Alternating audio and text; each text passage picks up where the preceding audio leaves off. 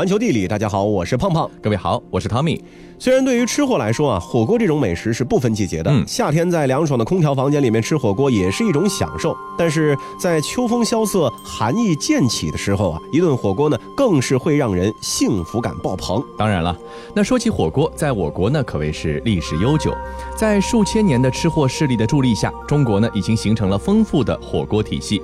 如今呢，说起火锅，我们首先想到的是重庆的麻辣火锅，可以算上是一个代表了。辣椒是明代传入中国的，那数百年前的清代宫廷里，是不是就已经开始流行这种麻辣火锅了呢？答案呢是否定的。因为虽然说清朝已经有辣椒等物品，但是毕竟宫中的火锅当时啊还是更偏东北和京城派一点。这个清代宫廷之中，火锅的风靡啊，不仅是传承了中原饮食传统，也沿袭了早期满清贵族冬日饮食的一个习惯。那么日常饮食中的记载呢，多有暖锅、热锅。那么这暖锅、热锅指的就是火锅。嗯，而在冬日的筵席中呢，火锅更是宫廷膳食的首选。当时上好的火锅啊，都是宫中所用，尽显皇家富贵之气。质地有陶瓷、纯银、银镀金、铜、锡、铁数种。使用的时候呢，炉内是烧炭火，可以将水烧开之后啊，把生鱼、生肉、蔬菜等食材放入沸水中煮透，可谓是私人小火锅。嗯，那清朝御膳中啊也常常有火锅，乾隆皇帝更是遍享各类火锅。从档案记载来看啊，乾隆四十四年，也就是公元一七七九年八月十六日至九月十六日的一个月呢，他的伙食中就有各类火锅二十三种六十六次，有鸡鸭火锅、蔬意火锅、全羊火锅、黄羊片火锅、鹿肉、狗肉、豆腐、各种菜蔬等等不同食材也是应有尽有。虽然说清宫帝王御膳有着严格的控制，无法让外界得知帝王所好，但是火锅的特殊性呢，就在于锅底种类多，可食的食材呢更是多样，随季节变化还有所不同。可以说，锅子每顿都是不同的菜品。世界真奇妙。说到火锅食材的多样，不能不提到野意火锅。野意指的就是野味，大多是东北大小兴安岭和长白山的特产。对这些食材的偏爱，可能和满清贵族早期的生活环境有很大关联。满族骑马狩猎的传统，也让山间的野味不难获取。想要看看清代宫廷火锅中究竟涮煮出了哪些美味，那应该去千叟宴上一探究竟。这个呢是一种声势浩大的宴席，这个千叟啊指的是参加宴席的老人。千叟宴呢始于康熙朝，盛行于乾隆朝。嘉庆朝以后就渐渐的销声匿迹了，算得上是有记载中的清宫中规模最大、参加人数最多的一种宴会了。那根据相关的历史资料，康熙时期宴请的老叟数量呢，可能只有千位。到乾隆晚期举行的几次千叟宴，三千、五千的参加者呢，使得宴请场面是更为的壮观。大概由于宴会的时间多是在较为寒冷的时节，老人们呢大多也适宜食用热食，所以席上的火锅是必不可少的。千叟宴席啊，分一等桌和次等桌两类，陈设呢是有所差别的，按照身份等级排列座次。根据档案记载，一等桌呢每席摆有火锅两个，银的和锡的各一个，其中呢猪肉片锅底一个，退羊肉片锅底一个，鹿尾烧鹿肉一盘，退羊肉乌叉一盘，荤菜四碗，蒸食寿意一盘，卤食寿意一盘，螺丝和小菜两个。另备肉丝烫饭。那次等席呢就有所替换，比如说这个鹿尾烧鹿肉呢，就用狍子肉来替代了。除了野味啊，日常的火锅食材呢也保留了许多东北饮食传统。《宫女谈网录》一书呢，采访记录了晚清的宫女回忆。那书中四季的饮食一节啊，就记录有天冷时节吃锅子，其实也就是火锅的场景。从十月十五起，每顿饭添锅子，有什锦锅涮羊肉。东北的习惯爱吃酸菜、血肠、白肉、白片鸡、切肚、火锅，将它们都混在一起。我们吃这种锅子的时候多，也有时吃山鸡锅子。反正我们一年里有三个整月吃锅子。那除了宫女所说的什锦锅、涮羊肉等，还有一种晚清的菊花火锅，可谓是融合了养生理念。据说啊，这个菊花火锅呢，是慈禧太后亲自创制的一种养生火锅。制作的时候，派人从御膳房拿来装有鸡汁或者肉汤的小暖锅和一些原料，将切得极薄的生鱼片、鸡片放在汤中，盖上锅盖焖几分钟后，把金菊花瓣投入，使得汤呢很清香鲜美。过两三分钟之后，边捞边吃，蘸一些酱和醋就能够食用了。那么听到这些清代宫廷火锅，各位是不是口水都快流出来了呢？当年的火锅食材，除了个别已经被保护起来的野生动物，其余的如今还是都可以品尝到的。嗯，今天我们的幸福大概就在于，无论身处何处，都有机会品尝其他地域的风味火锅了。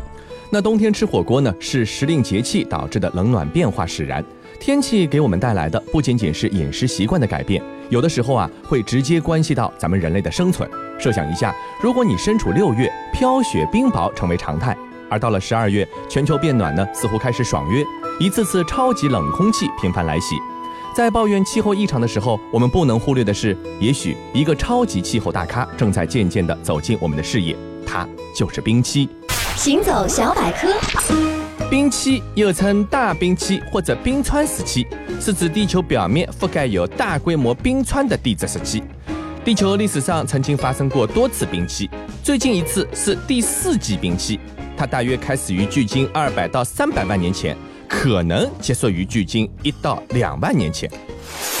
之所以加了一个可能啊，是因为在长达数百万年的冰期当中，气候不是一直都非常寒冷的。嗯期间呢，有过几次大幅度的气候冷暖交替时期。那这一时期呢，被叫做渐冰期。所以今天的人类呢，很可能只是生活在渐冰期的幸运儿，因为谁也不能确定的知道冰期的成因以及最近的第四季冰期是否真的已经结束了。嗯，听到这儿，是不是有一种电视剧《权力的游戏》中经典台词“凛冬将至”的感觉？但是啊，也有科学家认为这样的担心呢是实属多余，因为按照动辄千年万年的地质时间来考量的话，即便第四纪冰期还没有结束，也早就超出了我们人类可靠的预测范围了。所以，我们还是来考虑一些比较实际的情况，就是如果冰期来了，那么动物该怎样才能存活呢？我们以猫科动物为例吧。那为了适应冰期更残酷的生存挑战，大型猫科动物必须积极改变自己。首先，它们要大量增加自己的皮毛覆盖，甚至脚趾间的缝隙也不能例外。嗯，每一卡热量都是非常珍贵的，都事关生死。其次啊，它们需要更大的体型。根据德国19世纪的生物学家卡尔伯格曼的发现，同一物种在越冷的地方呢，个体体积就越大，外形呢越接近于球形。这个是生物在漫长进化过程中的适应的结果。在同等温度下，体积越大，散热呢就越慢，而相同体积中的球形的表面积最小，也最利于保暖。是的，那除此之外呢，它们还需要改变的是自己的生活习惯，变得像北极熊一样，随时都能捕猎，随时都要进食，充分利用每一点的食物来进行吸收、储存大量的脂肪。在这些苛刻的条件下，老虎可能是最能够适应冰期的大型猫科动物了。因为啊，人们发现西伯利亚虎已经在和冰期相似的环境下生存下来了。那么其他大型猫科动物呢？在冰期的时候，猎豹呢可能会灭绝，因为它们细长的腿会导致适应能力大打折扣。它们消耗大量能量，依赖速度的捕猎方式呢，也难以适应冰期时候的一个生存环境。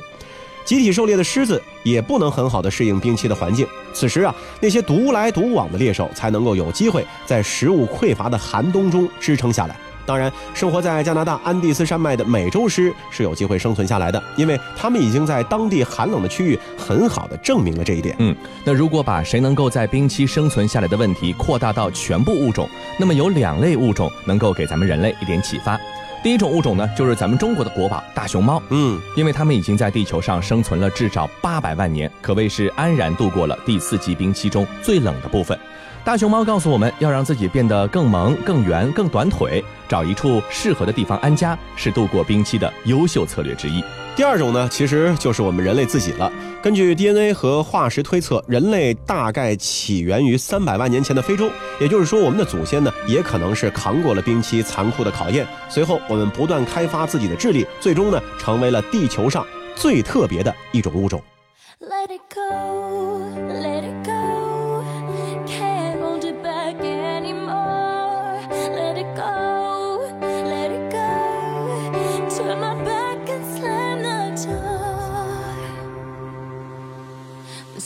Glows white on the mountain tonight. Not a footprint to be seen. A kingdom of isolation, and it looks like I'm the queen. The wind is howling like this swirling storm inside. Couldn't keep it in. Heaven knows I tried. Don't let them see. Be the good girl you always had to be. Conceal, don't feel, don't let them know. Well, now they know. Let it go,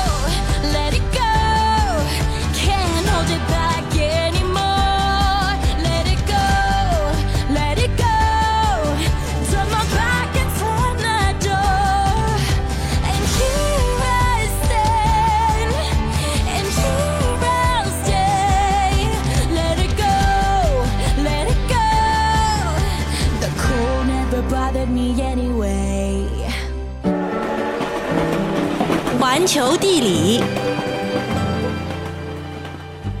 欢迎回到环球地理，大家好，我是胖胖。各位好，我是 Tommy。其实无论是人类还是动物啊，在冰期也好，不在冰期也罢，总有一些群体呢是常年生活在凛冽的寒风中的，和冰雪为伴。比如说，在极北地区的因纽特猎人。嘿呦，嘿呦，爸爸，你在抓什么？孩子，这是一头爸爸刚刚捕获的独角鲸，我正在想办法把它从水里拖上来。呃，独角鲸。呃独角鲸是什么东西啊？我们要它做什么呢？傻孩子，独角鲸就是长着一只脚的鲸鱼。哎，鲸鱼的用处可大着呢，鲸油可以燃烧在冬夜里获得光线，鲸肉可以抵御严寒。哎，你不是最喜欢吃的吗？哎呀，我们的生活环境里没有蔬菜，没有水果，这个时候鲸的皮呀，就是咱们维生素 C 的重要来源了。哦，这么多用处啊！呃爸爸，我来帮你吧，我也要学会不独角鲸。嗯，乖孩子，来帮爸爸一起拉。今后你也要学会这些生活技能哦。对于在苦寒之地挣扎求生的因纽特人来说啊，这头独角鲸呢，可能就意味着生存的全部希望。不过，人类并不只是觊觎独角鲸的肉体。早期生活在北欧地区的维京人，在北大西洋里呢猎杀一种海洋独角兽，切下它们的长角，然后呢以数倍于黄金的价格在欧洲出售。对兽角的来历却始终是守口如瓶。嗯，那么随着博物学家对于世界的不断探索，海洋独角兽的神秘面纱也被缓缓揭开。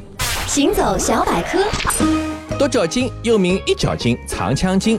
虽然它们口中绝大部分的牙齿已经退化消失，但雄性独角鲸上颚两颗牙齿中左侧那颗会在幼年的时候顶出唇外，并且持续生长，最终长成了一根硕大的螺旋形的长牙，长度最长可以达到三米，重约十公斤。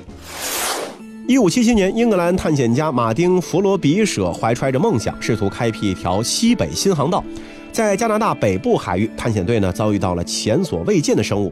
在他们的航海日志里，我们看到了一种有着巨大长角的大鱼。这神秘的大鱼呢，其实啊就是独角鲸。那么独角鲸呢，也可能比世界上任何其他一种生物都更加接近传说中独角兽的那种形象。嗯，独角鲸呢最最引人注目的就是那颗长牙了。它的长牙呢多为左旋，内部呢大半是中空的，轴心呢基本是笔直。极少数的独角雄鲸，也就是五百头中大概也就一头左右，它的右侧的牙齿呢也会突出唇外，形成一种双长牙的罕见情况。不过右侧的牙齿通常会略短一些。大多数雌鲸呢是终生没有牙齿的，但是有大概百分之十五的雌鲸个体呢也会长出稍短于雄鲸的一根长牙。那独角鲸呢是鲸豚类当中分布最北的种类之一，不连续的分布于北极海域，主要是集中在了像加拿大北部、俄罗斯和格陵兰西部的峡湾以及岛屿周围。独角鲸呢是一种中型的齿鲸，忽略长牙的话呢，总体体长大约是三点五米到五点五米之间，体重是零点八到一点六吨。雄性的体型呢是要大于雌性的体型的。嗯，那从十六世纪开始啊，科学家们就试图解开独角鲸这根长牙齿存在的意义。人们曾经猜测啊，独角鲸的长牙是它们捕食、破冰、斗争和防御的武器，但是实际上，它们捕食的时候呢，很少会用到这根长牙，更不会把它们当做武器使用。于是，人们又推测，独角鲸的长牙可能是一种感觉器官，用来感知海水温度和盐分的变化，预判海水冻结的趋势，使自己不至于被困冰下而窒息。但这也无法解释，没有长牙的雌鲸其实也能够活得很好啊。最终啊，科学家们普遍认为，雄鲸的长牙是一种视觉展示物，主要的目的是为了吸引雌鲸，并且确立自己的地位。世界真奇妙。独角鲸的长牙一度身价不菲，它们一度被视为独角兽的角，具有压制一切邪恶的力量。欧洲哈布斯堡王朝曾花重金用独角鲸的长牙制成象征至高王权的结账。伊丽莎白女王也曾花费一万英镑购买了一根独角兽的角，这相当于当时一座城堡的造价。这根角被制成了酒杯，成为了王权的象征。虎鲸呢是独角鲸的主要天敌。独角鲸性情温顺，并且呢游的速度比较慢，它们只有通过深潜或者躲藏在冰层之下来逃避虎鲸的追捕。北极熊有的时候也会捕食独角鲸，它们会利用独角鲸上浮呼吸的间隙猎杀比较年轻的独角鲸个体。那独角鲸呢有一个特性，它们会聚集成群进行季节性的迁徙。它们的迁徙和海冰的形成还有移动是有关系的。春季冰层融化碎裂，它们呢就会沿着浮冰边界移动，经过水道游入峡湾。夏季是独角鲸交配和繁殖的季节，它们的妊娠期长达十五个月。幼鲸是在次年夏季出生。随着秋冬逐渐临近，浮冰再次扩张，它们就必须寻找冰层能够移动的水域过冬。这确保了它们能够及时的寻找到呼吸口，用来换气。嗯，独角鲸呢可以活到五十岁。虽然说它们不像领航鲸那样有集体搁浅的现象，但是常常会受困于快速形成的海冰，而出现群体的窒息情况。独角鲸栖身人迹罕至的北国一隅，从英国探险队第一眼见到它们至今啊，已经过去了四百多年了。它们幸运地躲过了商业捕鲸的魔爪，全球现存的种群规模大约在七万头左右，还没有灭绝的危险。不过今天啊，独角鲸的长牙的交易在很多国家仍然受到严格管制，即使是北极的原住民捕猎独角鲸呢，它也有着严格的配额限制。海洋啊，真是拥有丰富的自然资源。那我们去利用海洋获取食物，沿海地区的人们呢，也因此形成了独特的一个渔村文化。嗯，那中国呢有中国的渔村文化，而在我们的邻国日本也有着当地的独特的渔村文化。日本的伊根町就是这样的一座宛如世外桃源一般的小渔村，它呢是位于京都府北部的古建筑保护区，这里有二百三十间极具韵味的舟屋，可以追溯至江户时代，被称为海上京都。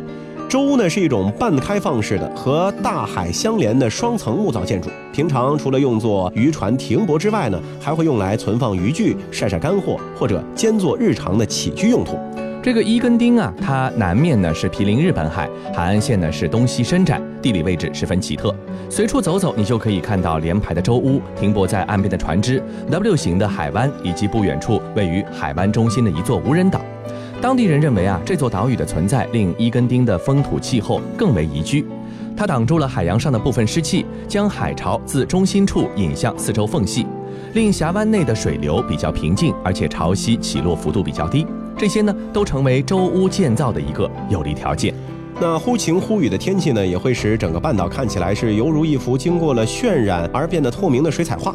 远处群山之间不断有白色的雾岚释出，使得仙境似的背景变得更为飘逸，令人不由得感叹起“海上京都”的别名，绝非凭空得来的赞誉。嗯，曾经啊，整个渔港小镇因为盛产肉质鲜美的黄尾狮鱼而繁荣一时，但现如今渔业生产的经济效益大不如从前，人们不得不考虑周屋啊再利用的可能性。从十年前开始，以建屋为起点，先后有十多间周屋被改造成了时尚化的民宿、咖啡店、餐厅，还有和果子店。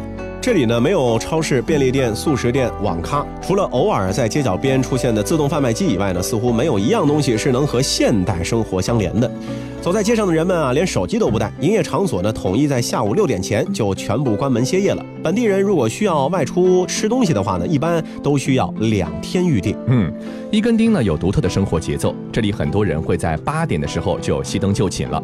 职业渔夫会在凌晨三点准时出海，半职业渔夫或者海钓的钓友一般会选在五六点离岸，到下午五点左右归来。住在伊根町的民宿里，屋前是海，屋后有山。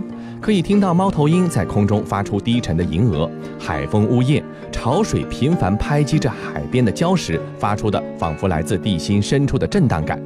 凌晨三点的时候，急切的脚步声、喧哗的马达声开始不绝于耳了。三五成群的人们不断的登船离去，渔民和海钓爱好者互相招呼，熟练的搬起渔具，直到五点，海面才会重新的恢复平静。伊根丁的渔港啊，实质呢是渔业协会管辖下的传统市场，这里的渔夫有一大半在替渔业协会打工。他们会在上岸后的第一时间卸货，将当天捕获的海产一股脑的放在传送台上，交给一般身着蓝色连衣裤、头戴鸭舌帽、不断挥舞着木铲的同事，对不同类型的新货进行分类。到了傍晚的时候啊，阳光逐渐变得娇弱，显示出恬淡的午后光景。但是没过多久，就会被一种整齐划一的戏剧性的街头表演所打断。